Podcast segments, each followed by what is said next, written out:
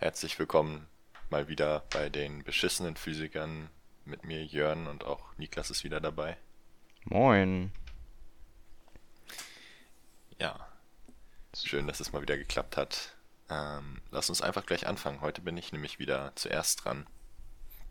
Und ich möchte als Einstieg ins Thema äh, quasi eine Art Spaziergang mit dir machen. Mhm. Stell dir vor, du gehst bei dir vor die Tür und gehst Richtung Böttcherkamp. Was für Gebäude dominieren da dein Sichtfeld? Also, ähm, Richtung Böttcherkamp. Meinst du Hochhäuser? Genau.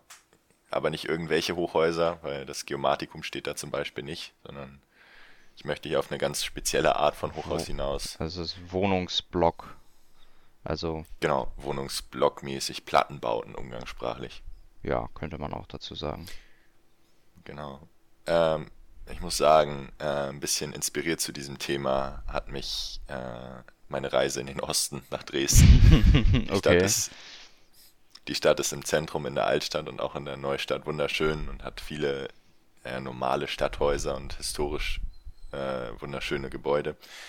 Aber wenn man sich zum Beispiel dann darüber hinaus mal die Gebäude anguckt, stehen da sehr, sehr viele Platten, was auch eine gewisse, ja, gewisse Art von Beeindruckung äh, bei mir ausgelöst hat.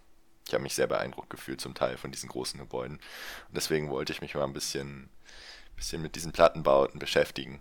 Und ähm, ich war vorhin etwas überrascht darüber, dass Plattenbauten gar keine Erfindung äh, des Ostblocks sind oder gar irgendwie der DDR, sondern die stammen wie quasi so ziemlich irgendwie dann doch auf den einen oder anderen Weg alles im 20. Jahrhundert aus den USA und wurden hier 1902 das erste Mal quasi erdacht. Also Und 1902 in Amerika erdacht. da wurden sie erdacht. 1910 entstand das erste richtige Plattenbauprojekt Mhm. Forest Hill Gardens in Queens, New York City von Grosvenor Atterbury. Okay. Und äh, die ersten paar Jahre war es auch bekannt als Atterbury-Bau, auch hier im, äh, in Deutschland, bis das dann auch irgendwie zu uns rübergeschwappt ist. Was ist eigentlich Plattenbau? Man muss den so ein bisschen abgrenzen von anderen simplen Betonbauten oder Zweckbauten oder auch das, was heute gebaut wird. Ähm, Plattenbauten sind Bauten, die vor allen Dingen halt aus vorgefertigten Platten gebaut werden, wie der Name schon sagt irgendwie. Ähm, das ist Das würde man meinen, ne? Genau, das ist zum Beispiel Stahlbeton oder einfach nur Gussbeton, der dann quasi in großen Transportern angefahren wird und nur noch aufgestellt wird vor Ort von besonderen Krähen. Sie wird, das Ganze wird auch Elementbauweise in der Schweiz genannt zum Beispiel oder einfach als Großtafelbauweise fachlich bezeichnet. Mhm. Aber umgangssprachlich, wie du gerade gemerkt hast, ich bin mir ehrlich gesagt persönlich gar nicht sicher, ob da in Ostdorf ähm, tatsächliche Plattenbauten stehen oder einfach nur Zweckbauten aus Sichtbeton oder Zweckbauten, die vom Stilmittel des Betons geprägt sind.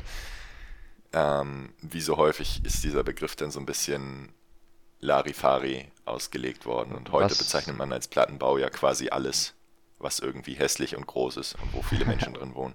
okay. Was, und das, äh, das ist dann auch deine Definition von, Plat von Plattenbau, oder wie? Jetzt hier während des Podcasts möchte ich tatsächlich über Plattenplattenbauten reden, um mir einfach die Möglichkeit zu lassen, noch über andere Arten von Plattenbauten zu reden. Okay.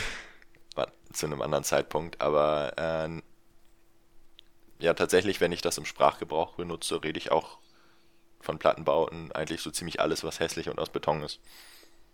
Wobei hässlich hier sehr relativ ist. Das will ich mal meinen, aber naja, also ich meine, mittlerweile wurden die äh, Gebäude bei uns da in der Ecke auch zum Teil sehr renoviert von außen. Jetzt sehen sie nicht mehr so Ja, beschissen aus, aber früher, also so vor zehn Jahren noch, da sahen die noch sehr, sehr scheiße aus. Da würde man das, da sahen die auch sehr nach Plattenbauten aus, weil es von außen einfach schon so übertrieben viele Platten waren, die da dran geklebt waren, quasi. Ja, so wurden sie ja auch gebaut. Jetzt wurde da vielleicht eine, zum Teil eine Plastikverschalung oder sowas in der Art draufgesetzt. Genau, Ob die ob jetzt so hübsch ist, sei mal dahingestellt, aber zum auf jeden Teil Fall sehen die besser echt als gut das, was aus. früher war. Ähm, auf der Straßenseite gegenüber bei dir, da wo da steht so ein komisches Haus mit so schwarzen und weißen Mhm. äh, Plastikvertäfelungen. Also das geht gar nicht, meiner Meinung Nee. nach. Also, wie gesagt, ich bin da doch öfter mal vorbei und ich kenne halt auch äh, das alte Äußere dieser Gebäude und es ist eine definitive Verbesserung. Das war dann wahrscheinlich so Waschbeton oder sowas in der Art, ne? Ja, es waren so grau-schwarze, riesige Platten quasi. So grau, schwarz und weiß und die waren dann einfach so asymmetrisch quasi da range ba- gebackt, sage ich mal, keine Ahnung. Die waren da halt dran und die waren halt auf alle so zwei Meter oder so groß. Also es sah irgendwie so ein bisschen aus wie wenn jemand Lego baut und einfach nicht auf die Farben achtet, so wie ich früher Lego gebaut habe. Da habe ich immer wild durcheinander gebaut mit allen Steinen, egal welche Farbe. So, sie, so sah das so Ja, ein nur bisschen dass aus. dein Lego wahrscheinlich farbenfroher war als die Genau, Betonschattierungen, die diese Häuser hatten. Genau, das, das ist ein, im Prinzip ein Lego-Haus für Farbenblinde gewesen. Alles klar. So kann man das beschreiben. Nochmal zur Definition zurück. Würdest du das Geomatikum als Plattenbau bezeichnen?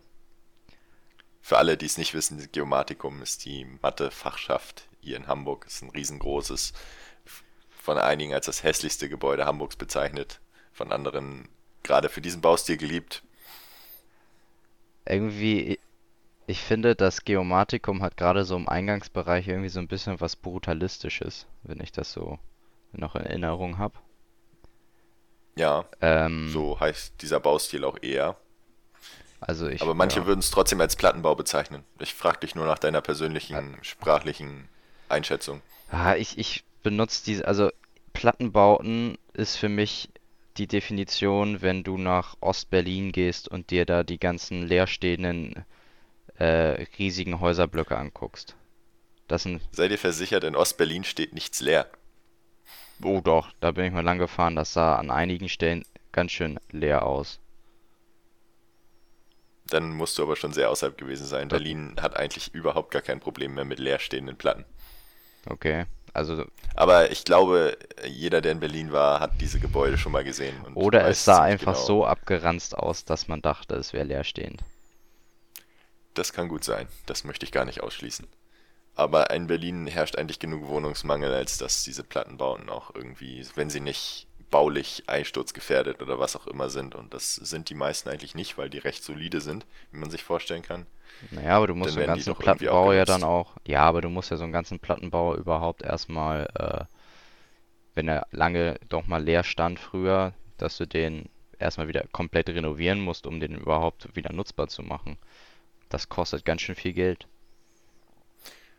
Ja, das ist sicherlich richtig, aber ich glaube nicht, dass es zumindest in Berlin größere Phasen des Leerstands gab. Das ist Es gab eine gewisse. Ost-West-Flucht nach der Maueröffnung, dass viele aus dem Osten Richtung Westen gezogen sind. Aber ich weiß ehrlich gesagt, ich glaube, das trifft nicht auf Berlin zu, weil Berlin war ja quasi Westen. Oder zur Hälfte. Ja, zur Hälfte. Ja, das, das weiß ich jetzt nicht. Also ich erinnere mich daran, dass ich, als ich da war vor ein paar Jahren, dass das schon echt ganz schön abgeranzt war an einigen Ecken. Gut, das trifft aber auf Berlin insgesamt zu. Ja, es ist nicht die schönste Stadt. Aber das kann man auch als Hamburger immer so einfach sagen. Ich wollte gerade sagen, das war sehr diplomatisch ausgedrückt, Niklas. Ich bin ja auch für Diplomatie bekannt. Ja, wenn es mal so wäre. Gut, Also, noch ein bisschen, um weiterhin auf die Geschichte von den Plattenbauten einzugehen. 1910 das Ganze, wie gesagt, in New York City das erste Mal erbaut. Und äh, das Ganze kam dann natürlich als Idee irgendwann auch in Deutschland an. Und das erste große deutsche Plattenbauprojekt ist nicht etwa im Osten entstanden, sondern in Frankfurt am Main. Und das Projekt hieß Neues Frankfurt. Und das sollte quasi, wie das oft bei Plattenbauten dann auch später gewesen ist, eine Stadt in der Stadt darstellen und ein ganzes Stadtviertel mit allem drum und dran, also inklusive äh, Versorgung, Arztzentren, Supermärkten und so weiter und so fort geben. Und diese geplanten 15.000 Wohnungen, wo du dir mal vorstellen kannst, was das 1925 für eine Größe dargestellt hat für die Leute, wurden zwar nie vollständig fertiggestellt, aber noch heute kann man einige dieser Gebäude sich angucken. Oder auch drin wohnen. Auch wenn ich mal bezweifeln möchte, dass das so schön ist, in einem Plattenbau von 1925 zu wohnen. Wahrscheinlich nicht. Aber das ist dann die Trabantenstadt, ne? Ja, so heißen die auch, diese Trabantenstädte. Das gibt es ja eigentlich in allen größeren, größeren deutschen Städten. Ja, das Wort Trabantenstadt ist für mich immer so auf äh, diesen Asterix-Comic festgenagelt. Ja, das geht mir auch so, aber letztendlich beschreibt es nur eine Stadt, die mehr oder weniger unabhängig in einer anderen Stadt liegt. Mhm. In Hamburg haben wir das ja auch so ein bisschen an einigen Orten. Ja, wenn du südlich der Elbe bist, dann denkst du auch so, wo bist du hier gelandet? Jo, du hast ja alles vor Ort. Das ist der ja. große Vorteil. Und die waren halt in einer Zeit konzipiert, in der das Automobil irgendwie auch als die Zukunft und die große äh, Fortbewegungsmittel der Zukunft galt, was es ja auch irgendwie immer noch ist. Aber heutzutage würde man schon versuchen, mehr äh, Nahverkehr auch in so eine Stadt Städteplanung einzubauen und die sind halt hauptsächlich fürs Auto konzipiert gewesen. Das heißt, sie lagen nah an, an der Autobahn, wenn nicht sogar äh, irgendeine Art von Stadtautobahn oder Großstraße durch die Mitte führte. Und dementsprechend ähm, ist das heute zumindest für unser Eins ohne Auto nicht unbedingt attraktiv dort zu wohnen, weil wir halt ewig in die Stadt bräuchten. Die größte Plattenbausiedlung in Hamburg ist Hamburg-Steilshoop mit 20.000 Einwohnern. Das ist damit auch eine der größten Plattenbausiedlungen äh, außerhalb der DDR in Deutschland, der ehemaligen DDR. Ja, in Steilshoop war ich eigentlich noch nie wirklich. Aber ist berühmt berüchtigt. Ich meine, das ja, das sagt ja schon ziemlich vieles aus über den fragwürdigen Erfolg dieser Art der Bauweise. Aber wenn du mal nach Wie gesagt, Wilhelmsburg, ja dann, Entschuldigung, äh, ja. Wenn du nach äh, Wilhelmsburg zum Beispiel fährst, ähm, das wirkt auch so ein bisschen, da hast du auch ein eigenes, äh, also, also klar, ich meine, Shopping-Center gibt es überall, aber da ist es auch alles natürlich so fernab von der Stadt, verhältnismäßig, sage ich mal. Und da ist mittlerweile auch eine Autobahn, die einfach quasi direkt da durchgeht. Das ist richtig merkwürdig. Ja, aber es gibt eine S-Bahn. Ja, das ist der große das Vorteil. Ist der Vorteil. Aber, aber heutzutage kannst du ja auch ohne S-Bahn und ähnliches ja gar nicht mehr kannst ja gar nicht alle Leute, die in der Stadt arbeiten, in dieser, äh, in dieser Stadt dann auch beherbergen. Dann müsstest du ja sonst wo in die Höhe wachsen oder anfangen, unterirdisch zu bauen. Ja, oder du baust halt, wie gesagt, gut angebundene Trabantenstädte oder wie auch immer. Ein organisches Städtewachstum ist ja auch eine Sache, die oft vorgeschlagen wird. Also, dass sich quasi dann Stadtviertel für Stadtviertel irgendwie verdichtet ja auch und so zur Innenstadt wird, die Innenstadt mhm. so wächst. Wie gesagt, oder man macht es mit so einem riesigen Großprojekt, neues Frankfurt, und versucht mit einem Mal 15.000 neue Wohnungen in einer fragwürdigen oder aus, zumindest aus heutiger Sicht fragwürdigen architektonischen Bauweise aufzubauen. Ist dann ja auch von den von der Rezession, den Nazis und äh, den Weltkriegen so ein bisschen gestoppt worden. Hm. Ja. Haben die wenigstens etwas Gutes gemacht oder wie? Du, die haben ganz andere Bausünden gebaut, aber halt nicht ja. als Platten. Die haben das dann Ken vor Ort als Beton gegossen oder so. Kennst du das äh, Ostseebad Prora auf Rügen? Ja, das, das, genau darauf wollte ich gerade hinaus. Das Ding ist ja auch, boah, schlimm. Ist kilometerlang. Ja. Das ist wirklich kilometerlang. Ist eins der längsten aber, Gebäude dieser Art. Aber und, steht komplett ja. leer. Steht komplett leer. Ja, neuerdings wurde da versucht, so ein Museum und sowas reinzubauen, aber mhm. also es ist halt nicht, oder auch zum Glück nicht, dass es kilometerweit als Kraft durch Freudebad genutzt wird. Wie gesagt, die Nazis haben auch wirklich äh, hässliche Sachen gebaut, aber oh ja. ein Großteil der Sachen, die sie gebaut haben, waren halt auch irgendwie in ihrer Ideologie verankert und waren zum Beispiel auch dafür da, äh, die Menschen einzuschüchtern und sie von der Überlegenheit der großen deutschen Rasse zu überzeugen, wenn man das mal so mhm. zynisch sagen darf. Ja, wenn man sich manchmal so die Pläne für Germania anguckt, wie Berlin ja umgebaut werden sollte. Ja. ja, das war ja größenwahnsinnig. Die große Halle von diesem äh, Speer war der Architekt von Hitler, soweit ich das äh, richtig erinnere. Kann sein. Wie gesagt, das ist ein ganz anderes Thema. Das hat auch wenig mit dem, mit der Art von ziviler Bauweise zu tun, die Plattenbauten ja irgendwo auch darstellen. Das mag wohl sein. Aber wenn du bei Nazis bist, dann bist du eigentlich auch immer bei Größenwahn. Also da brauchst du ja nicht irgendwie das nur auf die Architektur beziehen. Ja, klar. So, dann kommen wir mal wieder zu Neufrankfurt. Ja, Neufrankfurt, wie gesagt, das kann man sich heute noch zum Teil angucken, zum Teil drin wohnen. Und Mhm. äh, nochmal so ein bisschen konzeptionell, nach 1920 kam dann überhaupt diese ganze neue Architekturepoche auf. Die hieß dann auch die klassische Moderne oder ab 1950 wurde sie auch der internationale Stil genannt.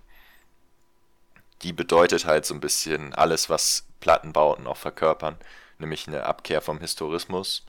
Ähm, bis 1920 hat man ja gerne sehr verspielt gebaut und viele alte, äh, vorangegangene Designelemente übernommen, zum Beispiel äh, Wasserspeier oder was man halt so an Fassaden anbringen konnte, was alles verspielt und hübsch war. Wenn du zum Beispiel an den Jugendstil denkst. Wasserspeier Wie gesagt, cool. von dem hat man sich dann, ja, das ohne Frage, nee. aber ab 1920 hat sich dann ja irgendwie auch die Welt ein wenig verändert gehabt mit dem Ersten Weltkrieg und äh, klar, in, in den Köpfen der Menschen ähm, hatte sich dann auch so ein bisschen eine neue Philosophie gefunden und die zeichnete sich halt dadurch aus, dass im Endeffekt sich auf das Wesentliche reduziert wurde beim Bauen, was man dann auch halt, die Plattenbauten wunderbar ins Bild passen. Also viel wesentlicher als ein viereckigen Klotz aus Beton geht irgendwie auch nicht. Und man nutzte halt die neuen technischen Materialien, die es auch erlaubten, sehr viel größer, günstiger und schneller zu bauen, nämlich äh, Spannbeton, Stahl, Stahlbeton und Glas. Ja, genau, Glas halt hauptsächlich dann auch ab den 50er Jahren oder heute halt noch sehr, sehr extrem. Hm. Aber äh, Beton war damals halt dann auch schon sehr schnell, sehr günstig. Tja, Maßgeblich beeinflusst hat diese Epoche der französische Architekt Le Corbusier. Den Mhm. hast du sicherlich schon mal gehört. Ja. Und der hat auch mit seinen. Es ist so ziemlich der berühmteste Architekt der letzten 100 Jahre, wahrscheinlich. okay. Ich glaube, ich kenne nicht einen Irgendjemand Architekten. mit Ahnung. Ja, Le Corbusier solltest du definitiv kennen. Jetzt kennst du ihn. Jetzt kenne ich ihn. Der hat auch tatsächlich so ein bisschen den Proto-Plattenbau entworfen mit seinem, ähm, gut, das ist jetzt ein fancy französischer Name, Unité de Habitation. Das habe ich jetzt Spanisch ausgesprochen. Äh, Oh, es heißt einfach Wohneinheit. okay. Wow. Äh, und die steht in Berlin. Und wenn man sich die mal anguckt, das kann ich auch nur jedem mal empfehlen, denn da findet man auch auf Wikipedia Bilder zu, sieht die schon ziemlich aus wie eine klassische, ähm, ja, ein klassisches Stahlbeton-Plattenbau. Genau. Ich meine, es passt ja auch perfekt so zum Ze äh, sich verändernden Zeitgeist, der so nach den Weltkriegen aufgetaucht ist. Dieses Und effektivere, schnellere, billigere, sage ich mal, die diese Optimierung, die ja einfach in die Köpfe der Menschen Menschen gekommen ist über die letzten 80 Jahre, sage ich mal, die heutzutage aktuell quasi auf die Spitze getrieben wurde. Äh, ja, das passt ja auch mit ich würde sagen, es passt in beide Ideologien rein. Wir hatten ja damals den, äh, ja, den Systemkampf zwischen Sozialismus und Kapitalismus und beide Ideologien könnte man letztendlich durch Plattenbauten zufriedenstellen. Den Kapitalismus, wie du gerade erwähnt hast, durch, dadurch, dass das sehr günstige, effektive Möglichkeiten sind, vielen Leuten Wohnung zu geben und der Markt letztendlich diesen Leuten ja damit auch einen, die Nachfrage nach günstigem und trotzdem irgendwie auch großzügigen Wohnraum ähm, bietet. Und im Osten natürlich in der Planwirtschaft war das Ganze ein hätten, Symbol auch für den neuen Wohlstand oder den, den hoffentlichen Aufschwung des Wohlstandes, der dann ja irgendwie doch nie so ganz kam, der äh, Arbeiterklasse.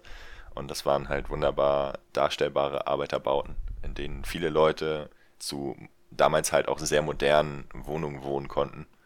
Und deshalb waren die auch gerade dort sehr beliebt im Gegensatz zu den Altbauwohnungen in den Städten, die häufig halt bis, äh, bis zur Wende tatsächlich unrenoviert blieben, sodass die Wohnqualität in diesen Blocks halt sehr viel höher war.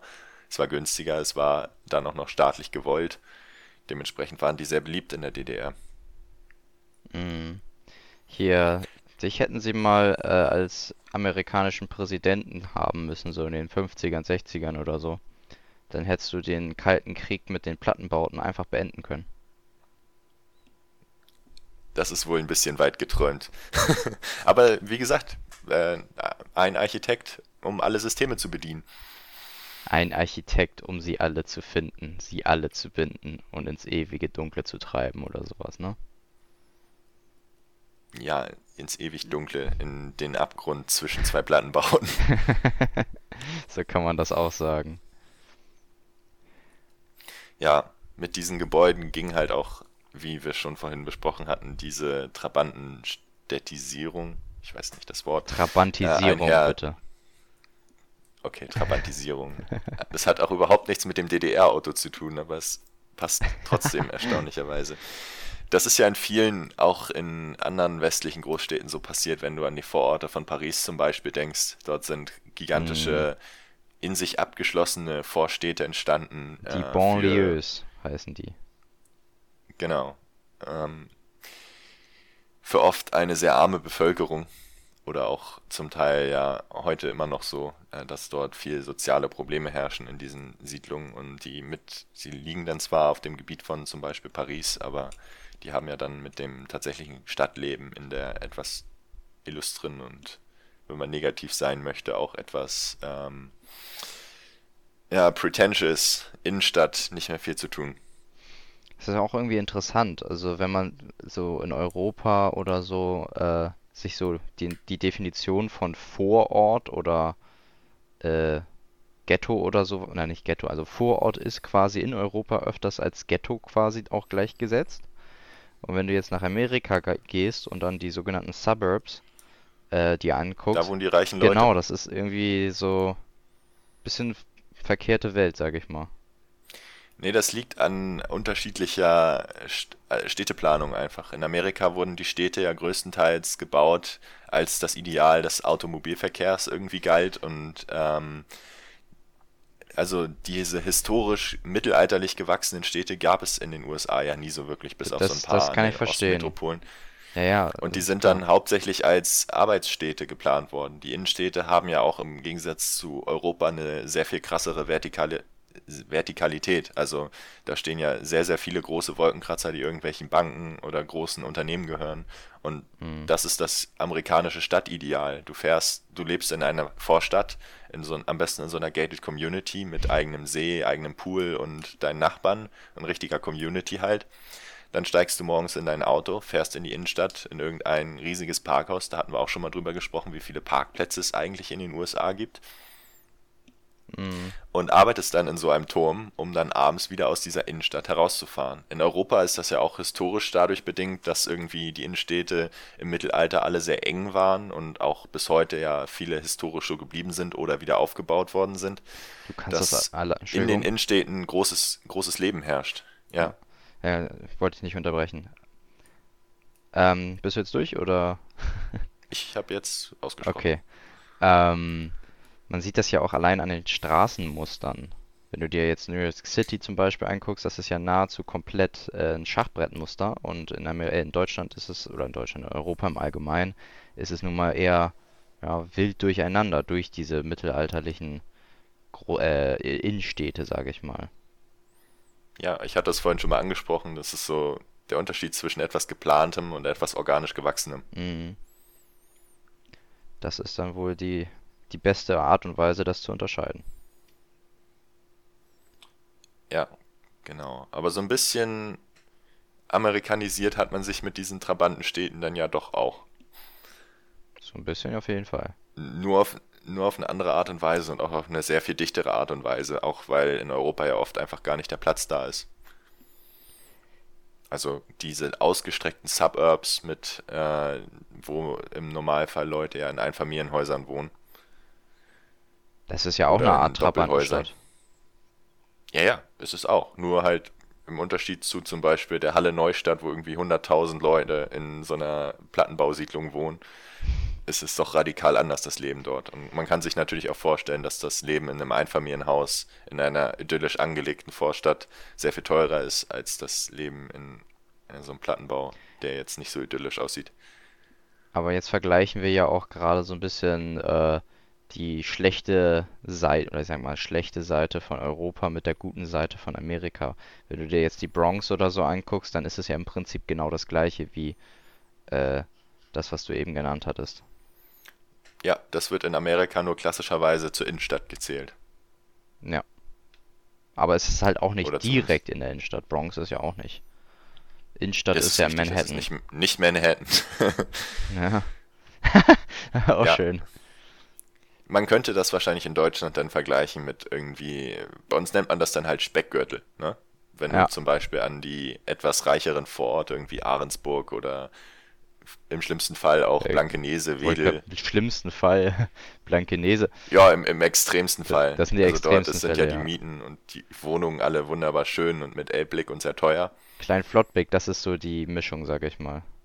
Das ist auch schon fancy, sag ich mal, aber noch nicht ganz so krass wie dann Blankenese und äh, Blankenese, Blankenese und was hast du eben gesagt? Ich hatte Ahrensburg Ach jetzt so, genannt, aber Ahrensburg, Ahrensburg ja. ist auch nicht so, nicht, nicht so illustra wie Blankenese. Aber da gibt es ja Mhm. einige von diesen Großhansdorf und wie sie alle heißen. Groß-Hansdorf. Ja, das sind letztendlich ja auch Vororte.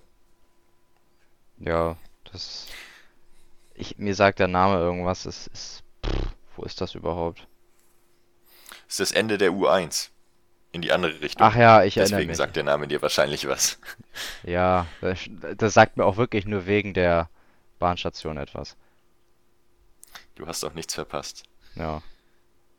Also, nochmal zurück zu Plattenbauten. Ab den 1950er Jahren hatte der Architekt, dessen Namen du jetzt gelernt hast, Le Corbusier, ähm, Ja. die sogenannte Charta von Athen veröffentlicht und hatte dort nach einer neuen Art von Städteplanung gerufen, weil es halt einen großen, es gab einen großen Wirtschaftsausschwung und er hatte festgestellt, äh, die Bevölkerung wird auch sehr stark wachsen, auch mit den Babyboomern, die ja dann auch ein bisschen später kamen. Und er hatte festgestellt, dass all diese Leute Wohnraum brauchen werden und vor allem den günstigen Wohnraum. Und deswegen äh, hatte er halt Städteplanern und Verantwortlichen auf aller Welt mit dieser Charta versucht nahezulegen, äh, diese Zweckarchitektur auch durch Plattenbauten ja, umzusetzen. Das Ganze kam dann auch 1972 erst in der DDR an und wenn wir immer von Plattenbauten in der DDR sprechen, dann ging das Ganze quasi erst 1972 los mit dem Projekt, ähm, neuen Wohnungsraum zu schaffen, da dort auch die Bevölkerung natürlich irgendwie angewachsen ist. Und das extremste Beispiel hatte ich vorhin schon genannt, äh, das Plattenbauviertel Halle Neustadt mit knapp 100.000 Einwohnern. Das ist auch viel größer als alles, was in der BRD zur damaligen Zeit an Plattenbauten gebaut wurde. Das größte war oder ist heute immer noch auf dem Gebiet der westlichen Deutschlands München-Neuperlach mit 55.000 Einwohnern. München Neuperlach. Ja. Im Vergleich dazu Hamburgs größtes Viertel, äh, Plattenbauviertel ist Steilshoop mit 20.000 Einwohnern. Und in Halle Neustadt. Und Halle ist jetzt nicht Vergleich von vergleichbarer Größe wie München oder Hamburg, wohnen Nee. 100.000 Leute.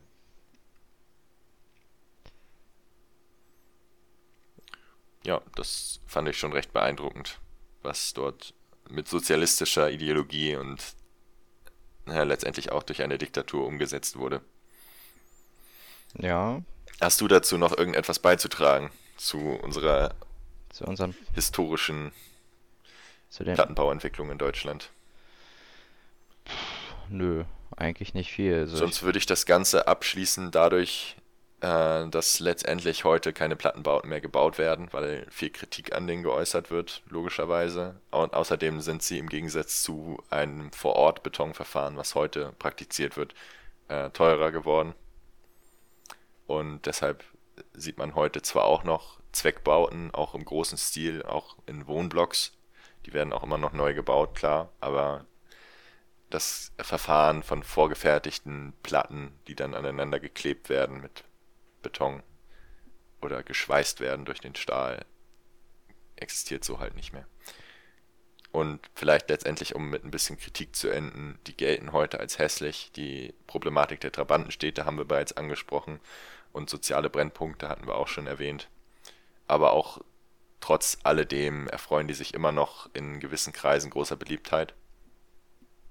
Zum einen, weil Wohnraum meistens sehr günstig und gut geschnitten ist. Also, wenn man in Plattenbauten wohnt, hat man meistens ideal ausgelegte Zimmer. Also die sind sehr quadratisch logischerweise, weil da nichts organisch durch irgendwelche Altbauten rumwachsen musste. Und deshalb sind sie zum Einrichten halt schön. Und wenn sie renoviert sind, äh, bieten sie halt sehr angenehmen Lebensraum. Und wenn du rausguckst, musst du dein eigenes Gebäude nicht sehen. Toll. Genauso wie wir immer in schönen Mathematik im Geomatikum machen konnten, weil wir mussten uns den Scheiß ja von außen nicht ansehen.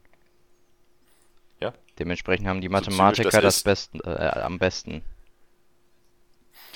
Wenn du nicht gerade eine Vorliebe für Betonbauten hast, der ich mich jetzt schuldig bekennen muss, ist es natürlich sehr viel besser, wenn du, wenn du aus so einem Plattenbau auf die Altstadt guckst, als wenn du aus der Altstadt auf den Plattenbau guckst.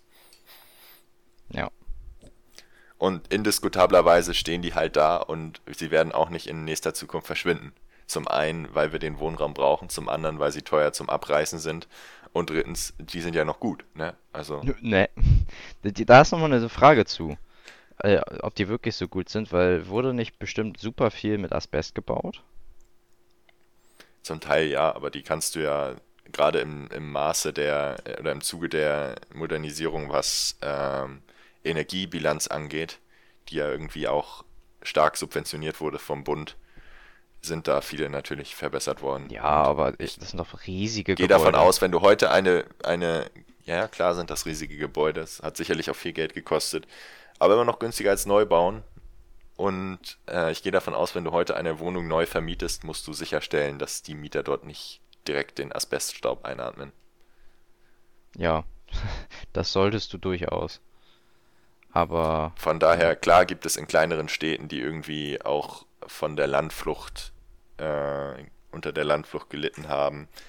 Sicherlich viele leerstehende und verfallene Plattenbauten, aber gerade in den größeren Städten sind die halt Teil des Stadtbildes und sie werden noch nicht verschwinden. Die sind zum größten Teil schon modernisiert oder werden modernisiert, wie du gerade Ostdorf angesprochen hast.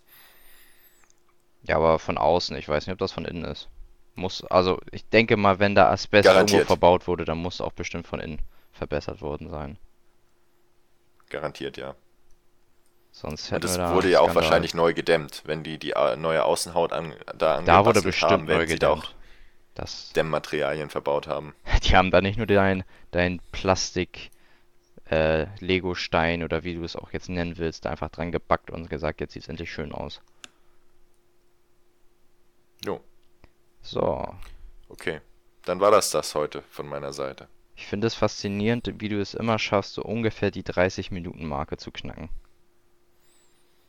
Das passiert völlig unterschwellig. Das habe ich Das- überhaupt nicht geplant. Eben wurde noch gesagt, boah, ich habe so ein großes Thema, dies und jenes, und dann gucke ich auf die Uhr. Bei 29 war so, ja, ich will jetzt abschließen.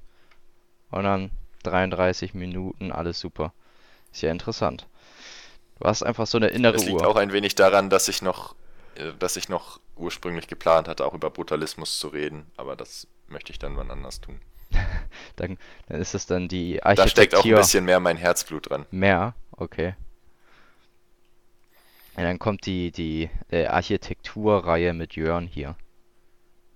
Dann wird. So in der Art, nur dass ich keinerlei Ahnung von Architektur habe. Ja und? Aber das ist doch das Interessante. Ja, Ha so ein bisschen. haben wir über irgendein Thema immer- so wirklich Ahnung gehabt bis jetzt, über das wir geredet haben? Äh, wird vielleicht mal Zeit. Mhm. Dann können wir ja aber nur über Physik reden, so ein bisschen. Oder über Football kann ich reden. Aber sonst. Tu das doch mal. Oder über Filme. Ja, über. Ja, über Filme haben wir schon öfter gesprochen, Ja, Niklas. so ein bisschen, aber auch nur. Aber kein Autokino war das einzige Thema, glaube ich, wo wir viel über Filme geredet haben. Ja, das ist richtig. Aber was ich äh, mir bald mal überlegen könnte, ist eine Folge über die aktuelle NFL-Saison zu machen. Mit Covid-19 ist das nämlich gerade super interessant. Da bricht nämlich ein Spieler nach dem anderen jetzt die Saison ab, bevor sie überhaupt angefangen ist. Und die Leute da drüben sind so geil auf Geld, das ist so unglaublich. Da, also da kann, kann man mal wieder erkennen, wie wenig ein Menschenleben in Amerika wert ist, wenn es um Geld geht. Alles klar, da habe ich überhaupt gar keinen Einblick, das habe ich nicht verfolgt. Deswegen könnte Aber ich das da ja ich mal mich drüber machen. freuen, wenn du das, ja, wenn du das, Mir fällt auch gerade auf, dass wir ständig sagen, das ist doch mal eine Folge für was anderes. Äh, für ein anderen Mal. Und dann kommt das nicht. Es tut uns leid an unsere Zuhörer, dass wir immer sagen, wir nehmen eine ich Folge. notiere das alles. Ich, not Das ist alles notiert. ich ne? notiere das bei mir im Kopf. Ach, du notierst auch alle Sachen? Auch meine? Ja, Sehr gut.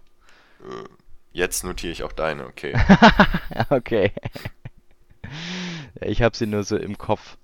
Ich wollte noch irgendwann mal eine Folge über die, über die Geschichte des Bieres machen. Ich wollte gerade sagen, das war das Erste, was wir angeteasert haben. Genau, ist immer noch nicht passiert. Ist es noch nicht passiert. Es wird passieren. Es wird Keine Sorge. passieren. Genau, keine, keine Sorge. Wir, wir sind dran. Wir sind dran. Sonniglas. Genau. Äh, wir haben genug rumgequatscht. Wir können wieder zum nächsten Thema kommen. Und diesmal mache ich ähm, unserem Namen auch alle Ehre, weil es geht um eine Leben. Also, du weißt ja, ich bin ein äh, Persönlichkeiten, also Biograf quasi. Ich bin ein, ein Biograf. Ähm, Ja. und so, wie heißen wir? Wir sind die beschissenen Physiker. Also, wenn ich sage, wir machen unserem A Namen alle Ehre, Es geht um einen beschissenen Physiker.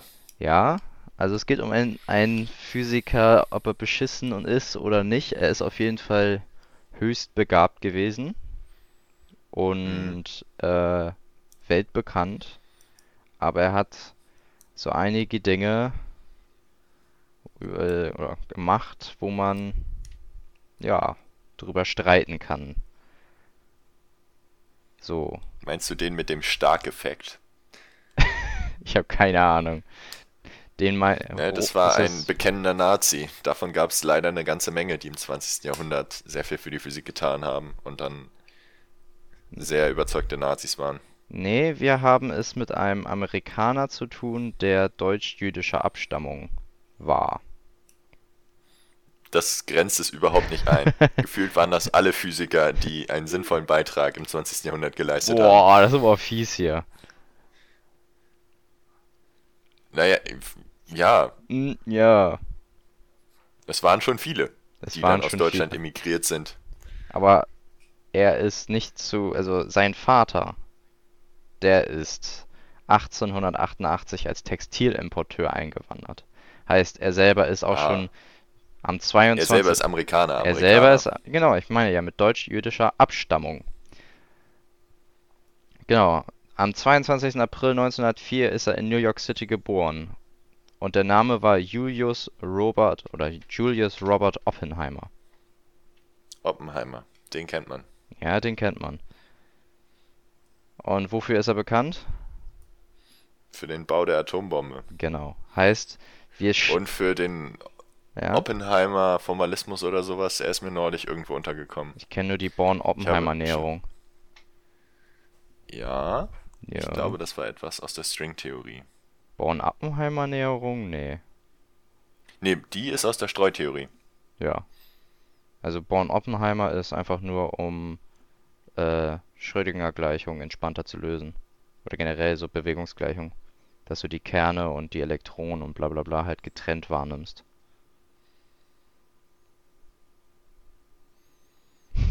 Hm. Mm, jetzt ist er still. Erstmal drüber nachdenken, wie viel Blödsinn hat er jetzt erzählt. So, Ich bin immer noch am überlegen, was diese Oppenheimer-Sache war. Ich ja, find das das, auch noch raus. das, das findest du noch raus. Wir haben ja noch ein bisschen Zeit und ich kann dann ja mal weiter erzählen.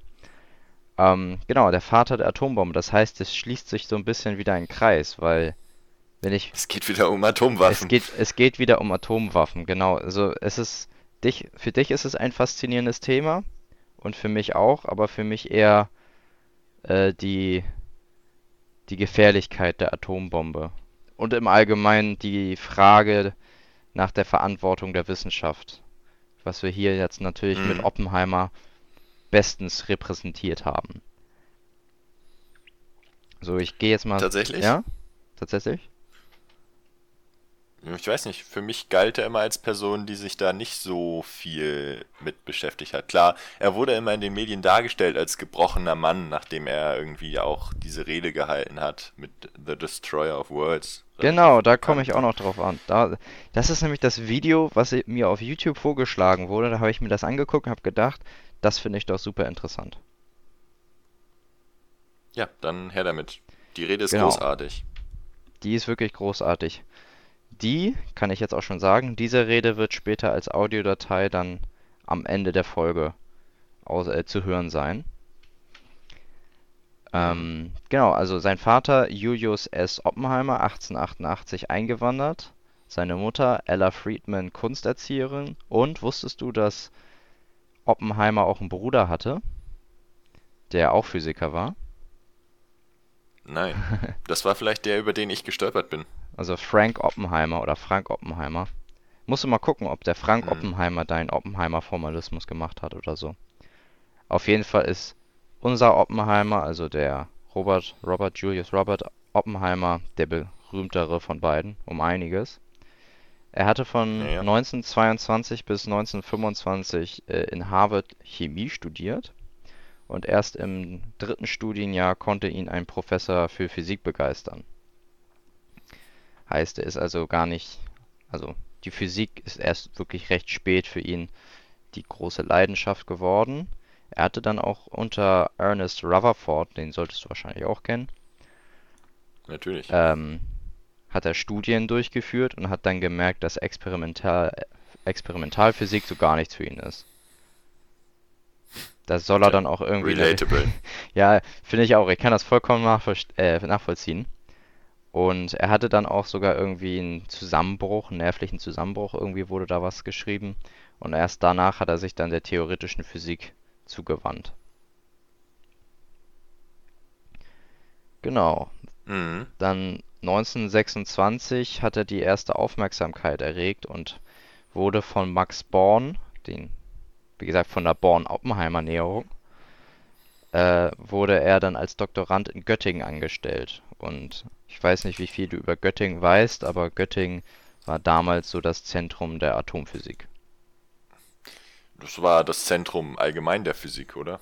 Also es wird immer als Zentrum der Atomphysik genannt, weil Atomphysik war ja hauptsächlich, äh, also ja, du hast wahrscheinlich schon recht, dass das allgemein der Physik war, weil früher in der Zeit war halt Atomphysik der Großteil der Physik. Viele Dinge sind erst später ja gekommen.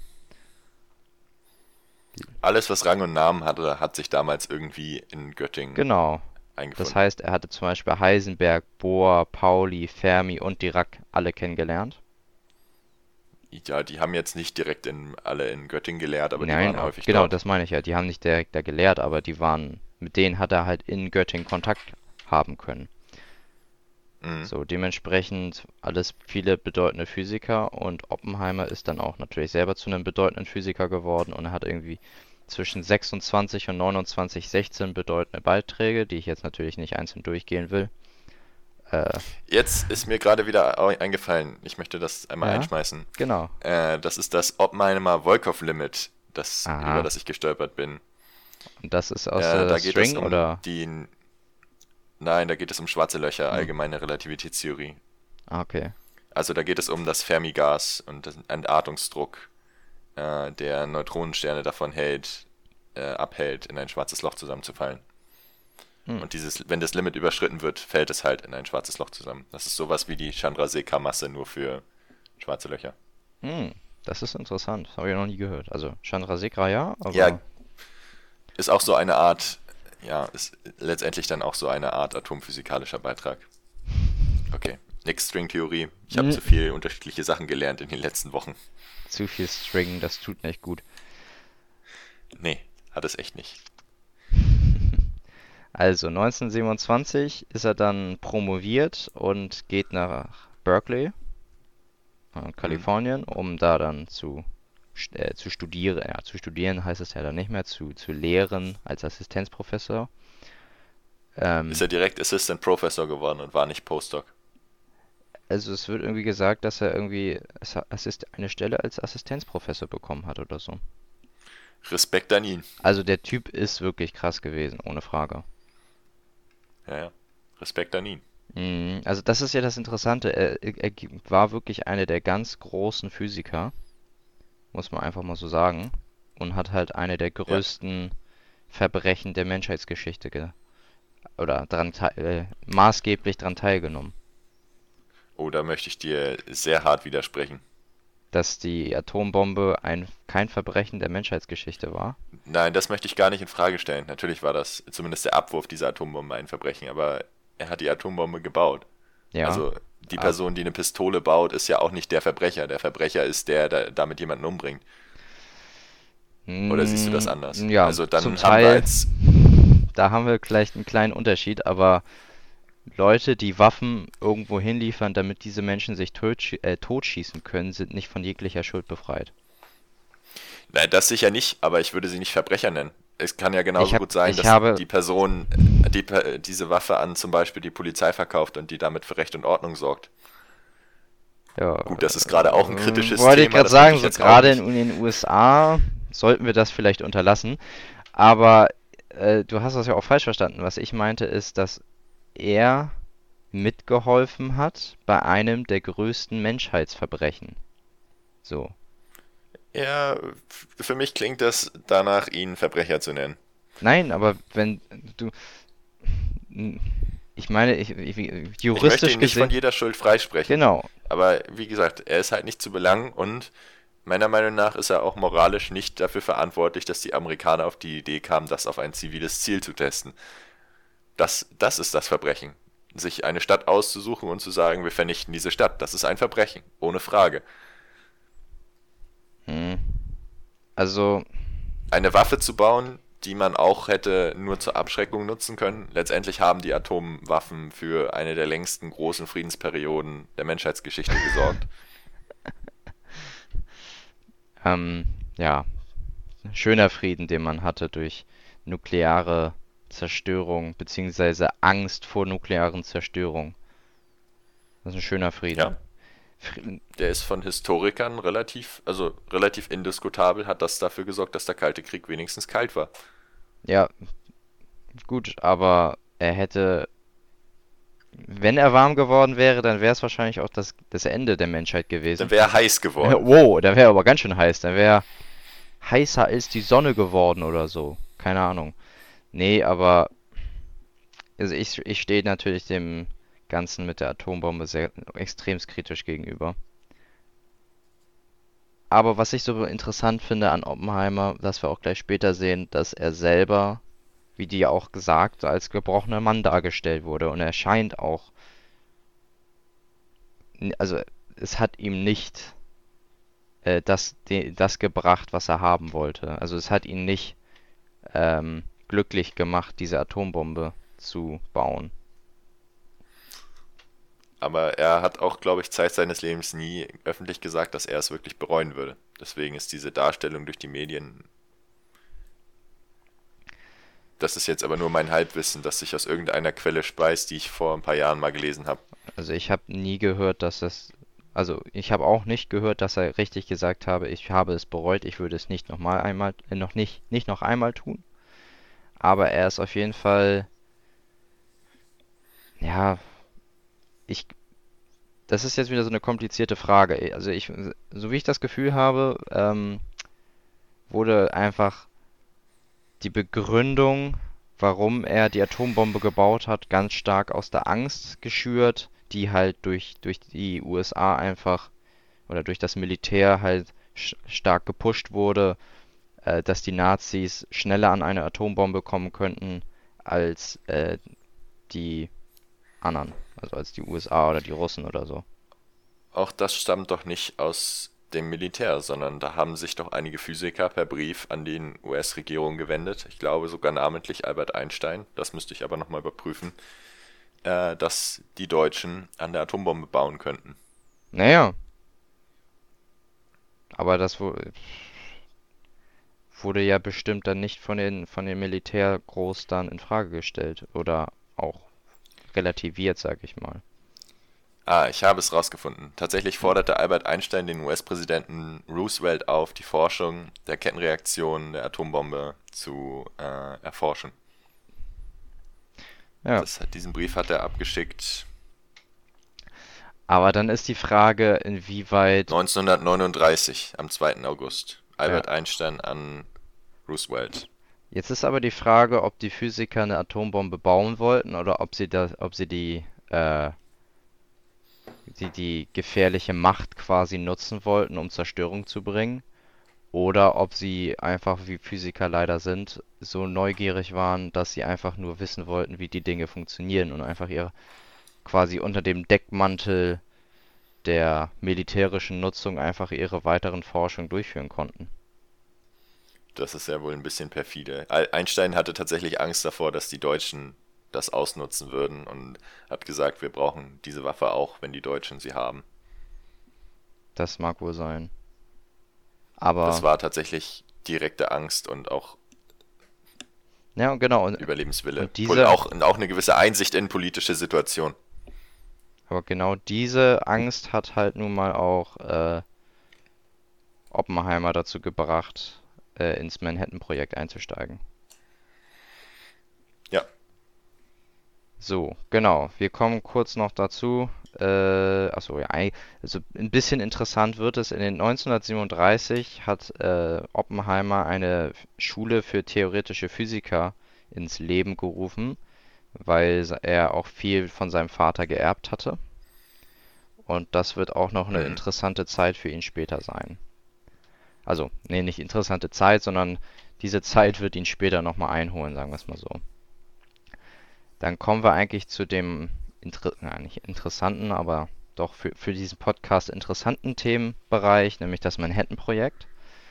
Wie wir ja schon gesagt haben, die Deutschen hatten das sogenannte Uran-Projekt, wo sie halt an einer Atombombe geforscht haben und Gott sei Dank nichts gefunden haben oder nichts, nichts hinbekommen haben.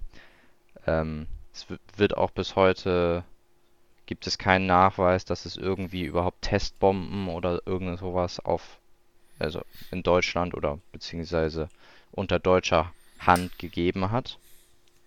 die hätten ja gar nicht genug spaltbares Material gehabt. War, glaube ich, einer der Hauptgründe, warum sie halt auch nichts testen konnten. Wie gesagt, mit dem Uran-Projekt habe ich mich jetzt nicht so viel beschäftigt. Warum sie es nicht geschafft haben, das kannst du dann Fakt ist, sagen. sie haben es Genau, nicht geschafft Fakt- und das ist gut Das, so. das können wir so stehen lassen, auf jeden Fall. So, 1941 hat er äh, Kitty Harrison geheiratet und ein Jahr später, 1942, hat er dann auch die Leitung des Manhattan-Projekts übernommen.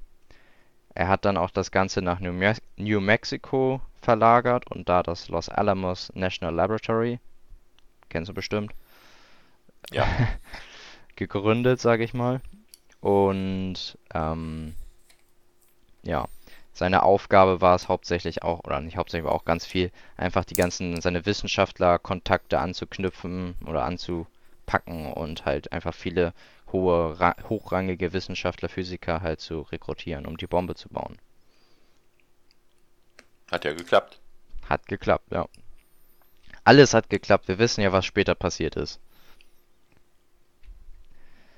So, dann 3000 Leute konnte auch das äh, Los Alamos National Laboratory bein, äh, beherbergen und insgesamt sind so um die 150.000 Menschen direkt oder indirekt ähm, am Manhattan-Projekt beteiligt gewesen. Also mit Manhattan-Projekt wird dann auch alles, nicht nur Los Alamos, sondern einfach alles definiert, was halt irgendwie im im entferntesten auch nur mit der Atombombe zu tun hatte.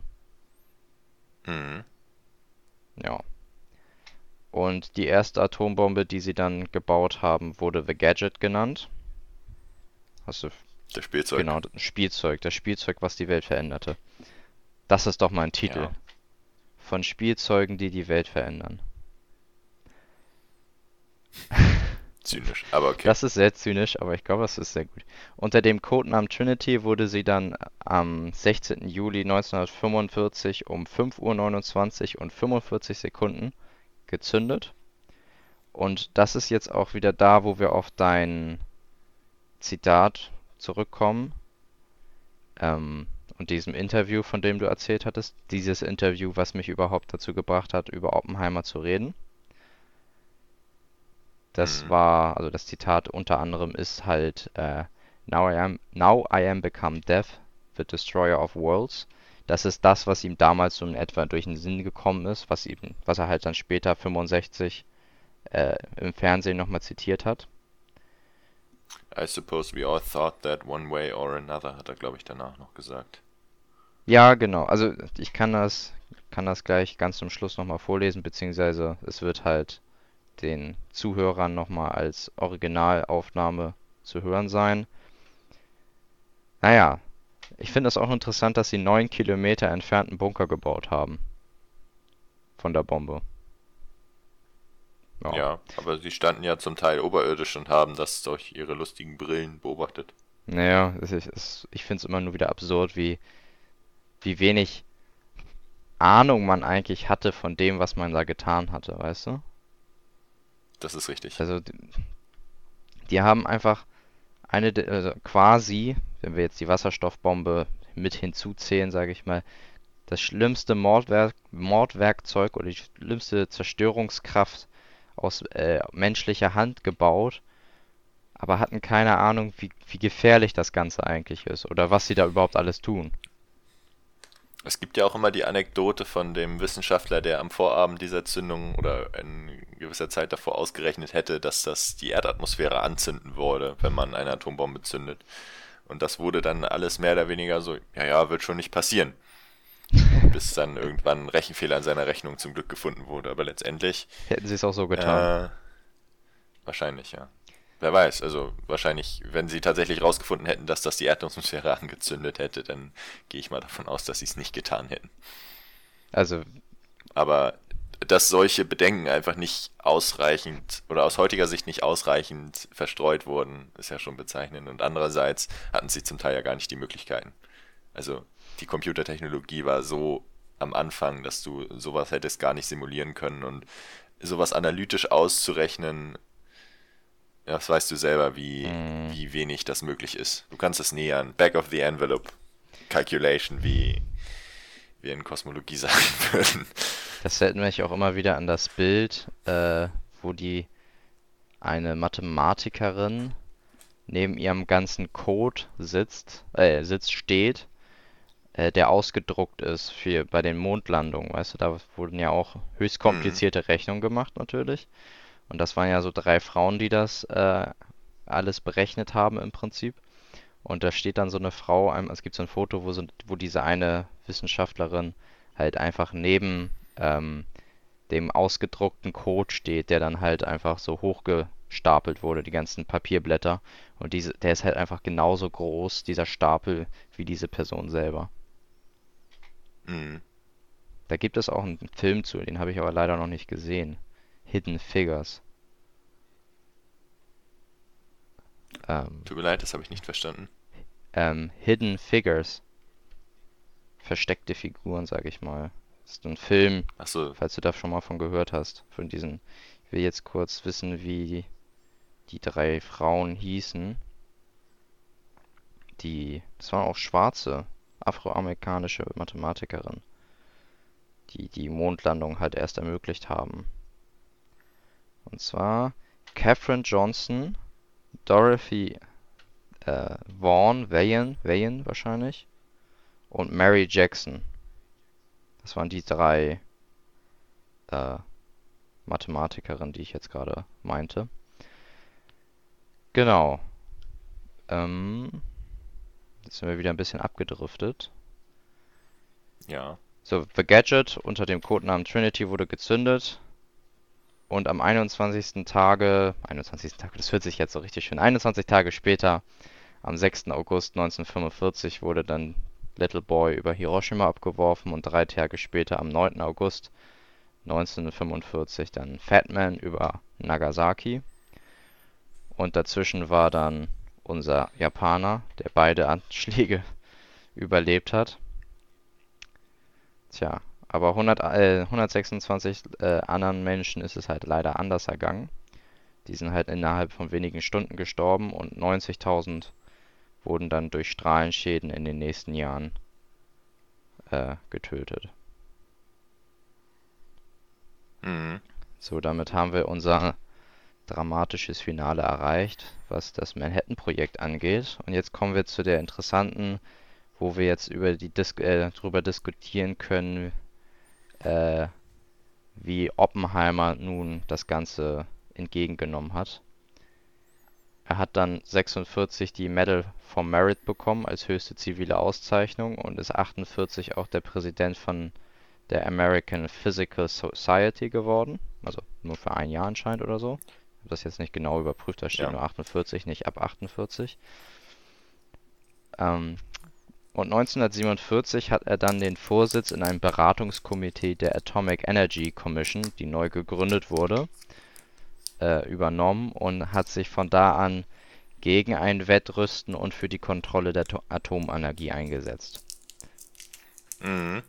Und interessant wird das Ganze dann auch, da später dann ja auch, also später danach wurde ja auch dann die Idee der Wasserstoffbombe geboren, um also noch eine gefährlichere Waffe als die Atombombe zu entwickeln. Ja, gefährlicher nicht, mehr Sprengkraft. Ja, das st- stimmt. Also, Letztendlich dann auch gefährlicher, Ja. aber an sich ist die Technologie nicht gefährlicher. Wenn du eine kleine Wasserstoffbombe bauen würdest oder eine ganz große normale Kernspaltungsbombe, aber mehr Sprengstoff, dann wären die ähnlich. also mehr Sprengkraft Ja. ist schon gefährlicher, du.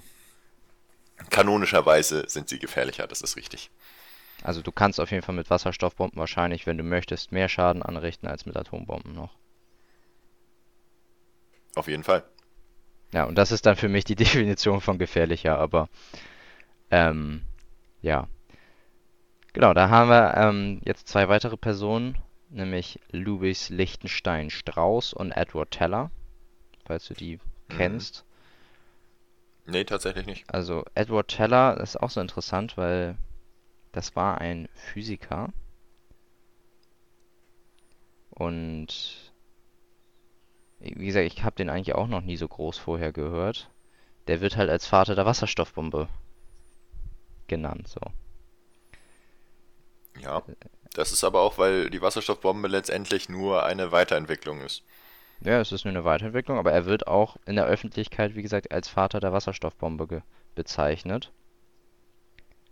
Und Louis Lichtenstein Strauß oder Louis Strauß, das war einfach ein Politiker. Also der wollte halt, er war auch Offizier in der US Navy, aber er ist quasi, Politiker. genau, der war einfach ein Mitglied in dieser ähm, United States Atomic Energy Commission, die halt Mhm. Robert, Robert Oppenheimer halt quasi ja, betreut hat, beraten hat, sage ich mal.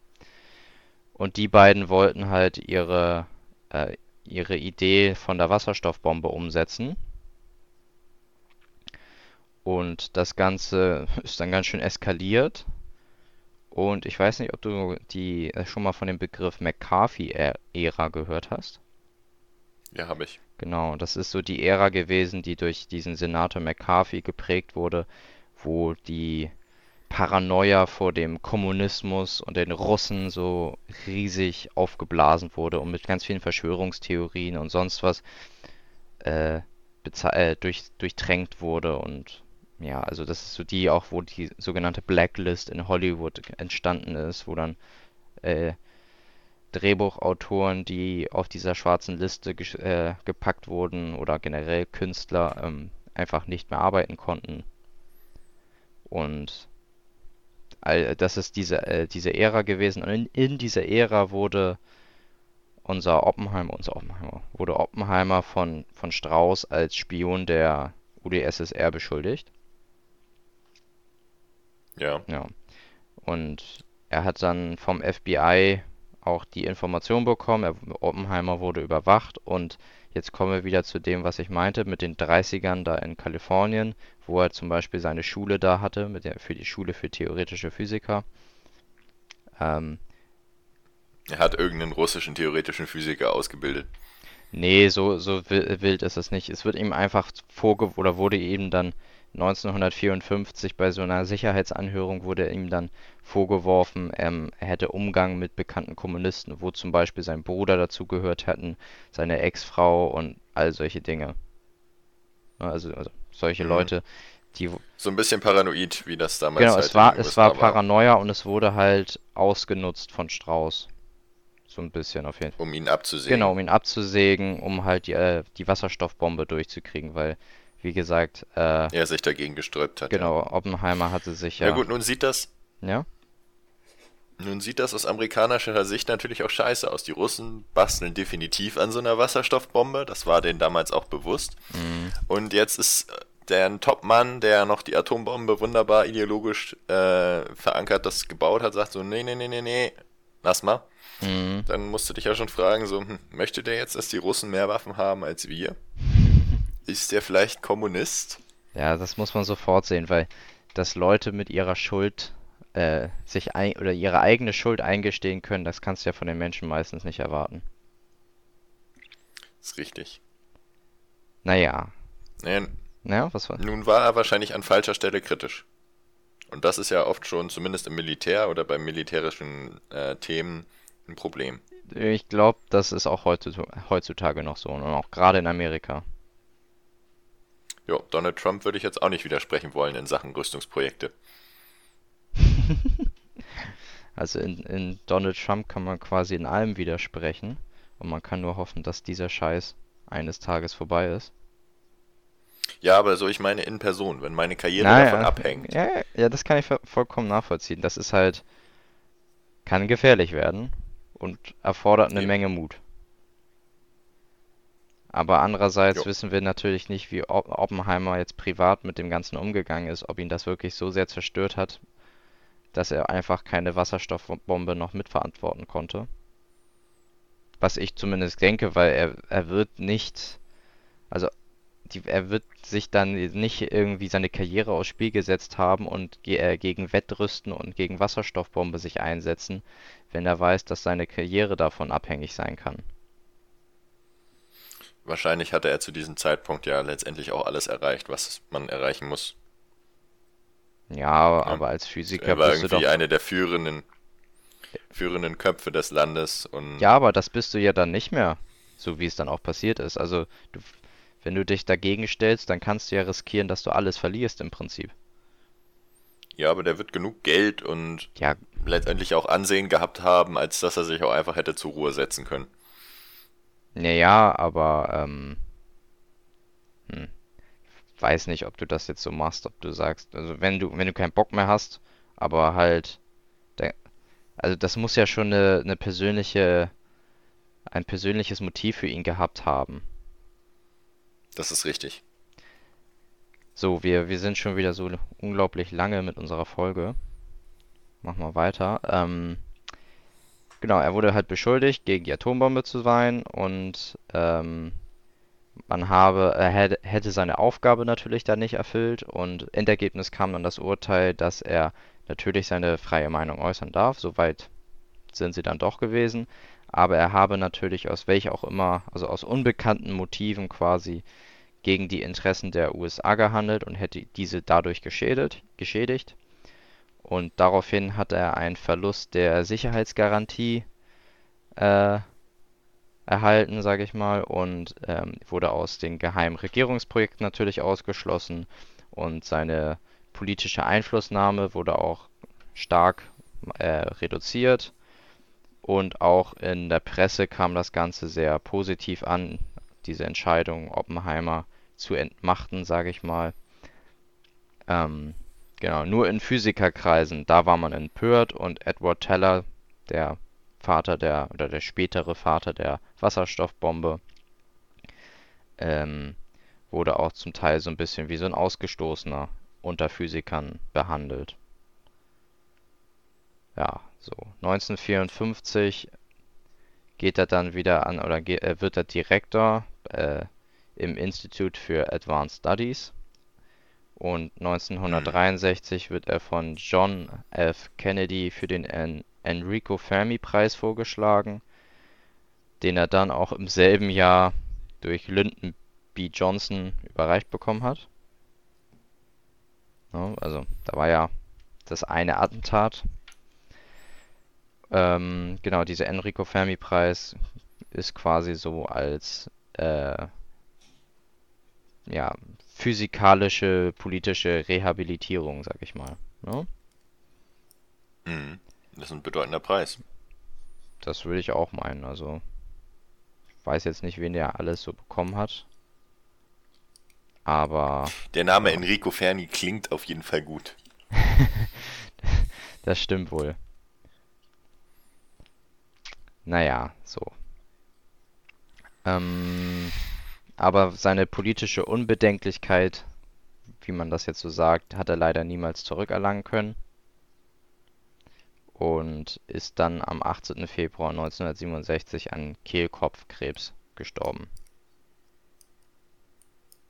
63 Jahre ist er alt geworden. Mhm.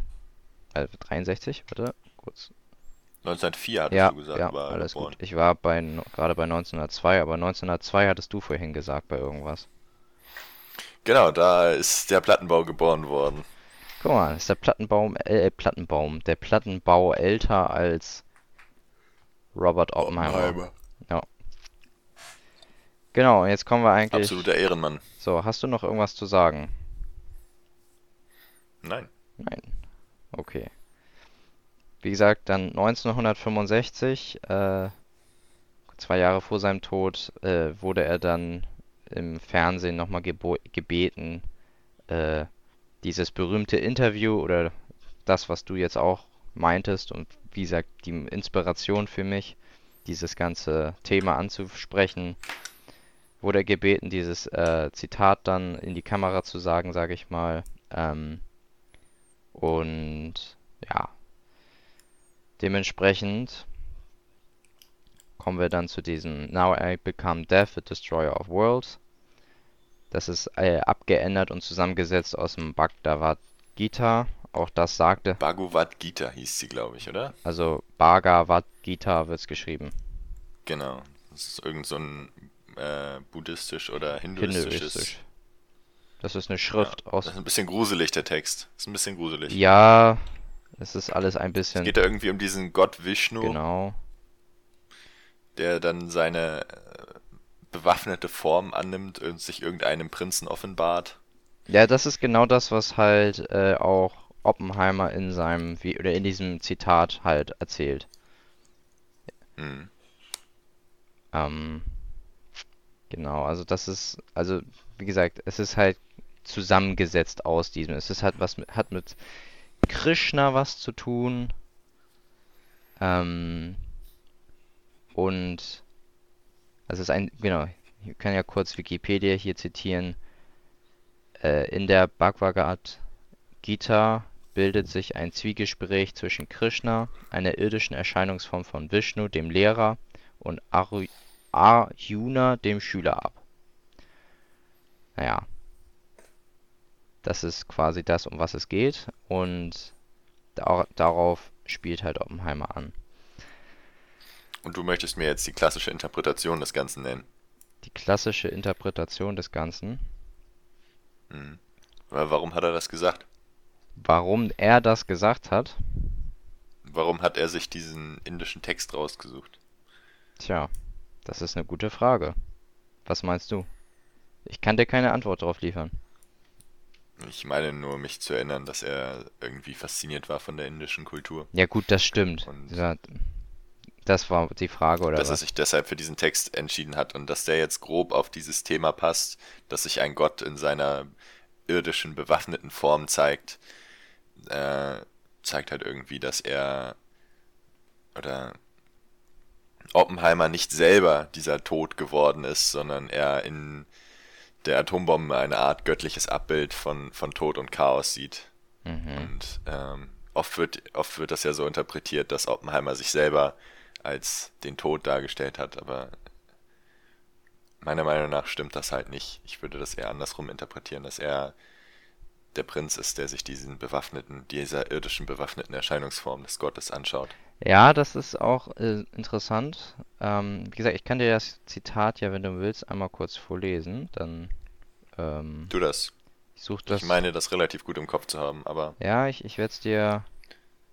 werde nochmal gucken, wenn ich es finde. Glaube, ich habe es gleich. So. Ähm. We know. Also, bist du bereit? Ja. Äh, Ich bin bereit. we knew the world would not be the same. A few people laughed, a few people cried. Most people were silent.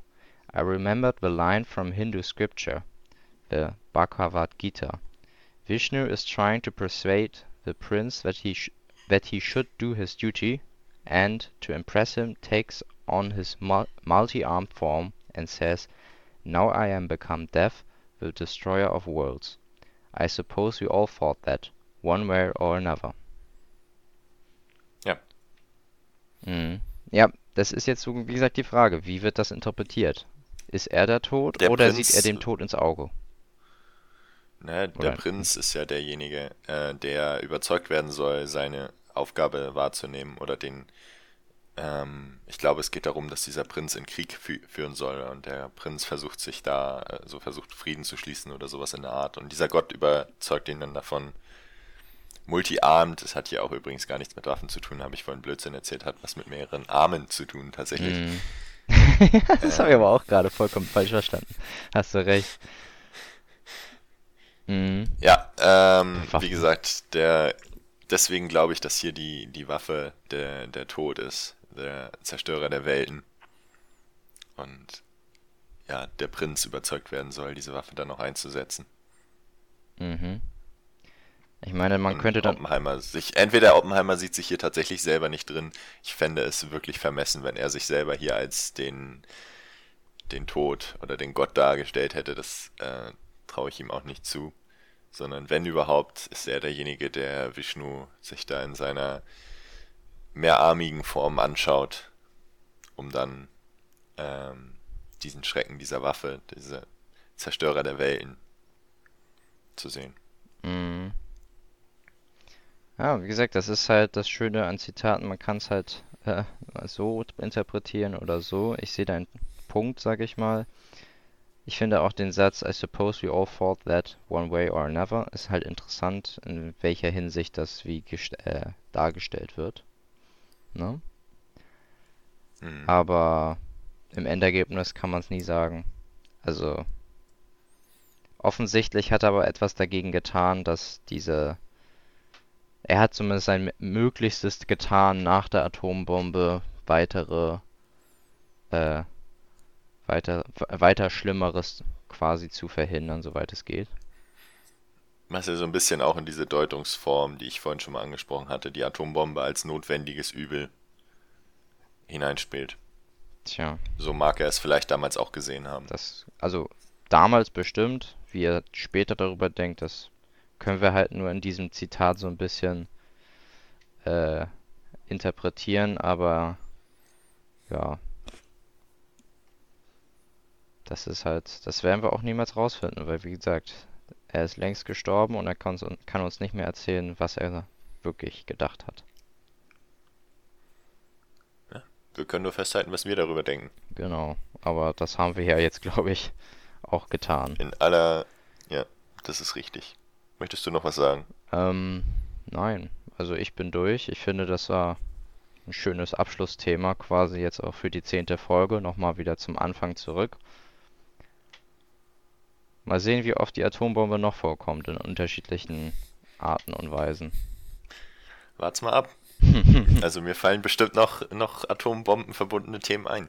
Irgendwann kommt, so bauen sie eine Atombombe. Dann kriegen wir ein Problem. Dann kriegen wir ein Problem und das passt auch nicht zu unserem Podcast. Das ist richtig. So, Also, Dann würde ich sagen, kommen wir zum Ende und das Ende ist im Prinzip jetzt. Also ich würde sagen, ich verabschiede mich und wir hören uns dann nächste Woche wieder. ja, bis hoffentlich nächste Woche. Tschüss.